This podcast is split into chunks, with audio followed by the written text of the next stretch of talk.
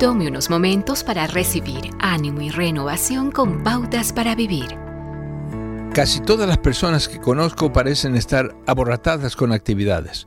Continúan llenando sus agendas, aunque éstas ya tienen mucho. Una reunión más, una actividad más para sus hijos, otra cita, sin olvidar que tiene cena con la familia el viernes. ¿Cuánto más puede tomar? Usted puede sentirse enfadado con usted mismo, pensando, si fuera espiritual debería ser capaz de manejar esta carga. Pero la espiritualidad no es la cuestión, es la sobrecarga. Centrémonos en las causas de esta frustrante sobrecarga.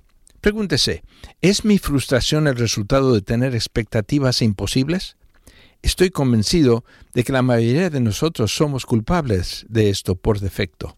Solo si podría caminar sobre el, el, agua o tener línea directa al cielo podría terminar todo lo que está intentando hacer. Eso significa que somos nosotros los que nos imponemos a nosotros mismos algunas de las frustraciones que experimentamos.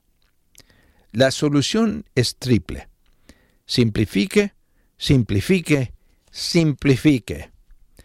Aprenda a decir no. Concéntrese en hacer bien lo que hace en vez de hacer más.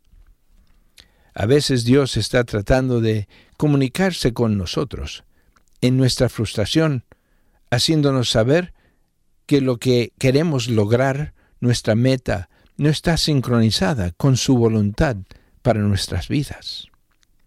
La frustración debería ser una bandera roja que nos diga, detente, piensa, mira hacia arriba y pregúntate, Señor, ¿está tratando de decirme algo?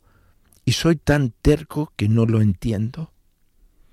Qué impresionante fue la respuesta de Dios a la frustración de Pablo cuando dijo, Te basta con mi gracia, pues mi poder se perfecciona en la debilidad. Acaba de escuchar a Eduardo Palacio con Pautas para Vivir, un ministerio de Guidelines International. Permita que esta estación de radio sepa cómo el programa le ha ayudado. Acompáñenos en la próxima emisión de Pautas para Vivir. Gracias por su sintonía.